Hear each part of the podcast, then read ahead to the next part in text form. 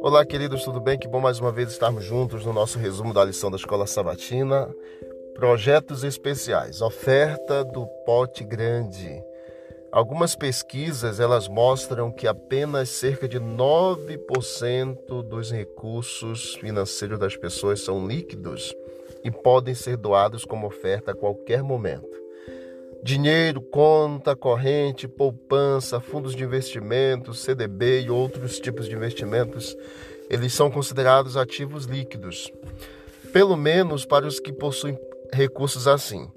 A maior parte dos ativos, cerca de 91%, estão investidos em imóveis como casas, fazendas, com criação de gado ou outros bens não ativos ou não líquidos, como é, que não podem ser facilmente convertidos em dinheiro.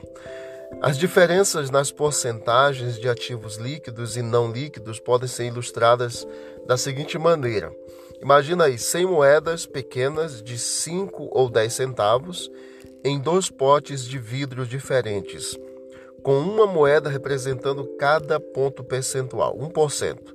Assim você teria nove moedas em um pequeno pote representando os 9% de ativos líquidos, que é exatamente o que a pesquisa diz, e 91% é, representando ali, representado pelas 91 moedas em um pote grande, seriam os 91% dos ativos não líquidos. Então, ativos não líquidos, 91 moedas, 91%, e ativos líquidos, 9%, representados por nove moedas em um pote pequeno, e o pote grande representado ali pelas moedas é, que seriam ativos não líquidos. A maioria das pessoas doa do pote pequeno, ou seja, pega do, dos ativos líquidos de 9%, daquelas nove moedinhas. Isso é o que eles têm em sua conta corrente ou carteira. Às vezes até pega a menor nota ali de dois reais, no máximo de cinco reais.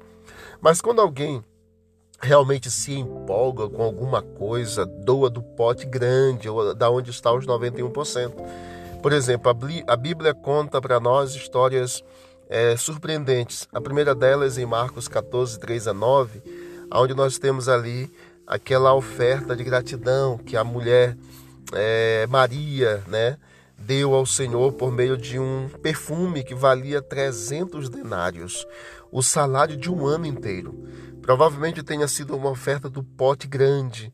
Após esse incidente, Jesus, é, Judas, na verdade, traiu Jesus por pouco mais de um terço dessa quantia, uma oferta do pote pequeno, 30 moedas de prata. Precisamos amar para doar do pote grande os nossos investimentos, mas pessoas gananciosas como Judas, eles vendem até a alma por quase nada. A obra e as atividades de Barnabé são mencionadas 28 vezes no Novo Testamento. Ele foi companheiro do apóstolo Paulo e um grande missionário.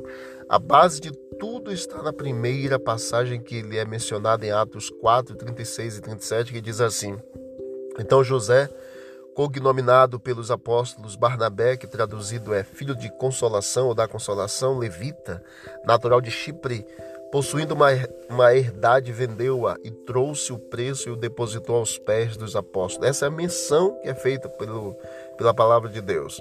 Lemos exatamente sobre uma oferta, e essa oferta do pote grande.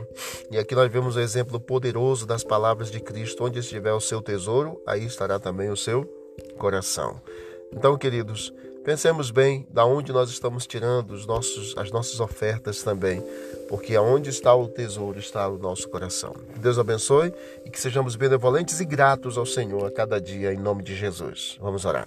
Querido Deus, obrigado pelas bênçãos de mais esse dia, pelo cuidado do Senhor. Continue ao nosso lado, é o que nós te pedimos e agradecemos em nome de Jesus. Amém. Vamos que vamos para o alto e avante.